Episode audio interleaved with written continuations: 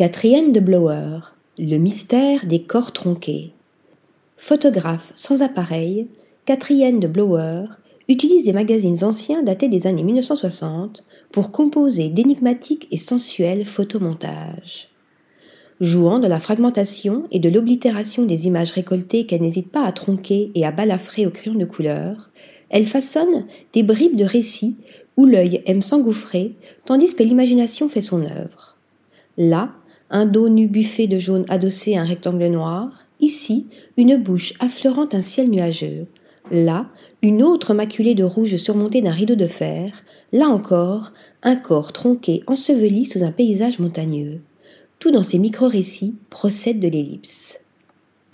Tel des chants contre chants, réunis sur le même plan, le spectateur prend le relais de la narratrice pour dérouler le scénario, imaginaire de ces photomontages très cinématographiques. Quant aux traits de couleur dont elle rehausse ses images, l'artiste nous donne quelques pistes. Le rouge, c'est la peur. Le jaune, c'est la haine. Le bleu, c'est l'amour. Quelques indices lancés comme les dés dans les jeux de hasard, car selon la formule de Paul Auster, mise en exergue dans l'exposition, nous sommes continuellement façonnés par les forces de la coïncidence. Article rédigé par Stéphanie Lulou.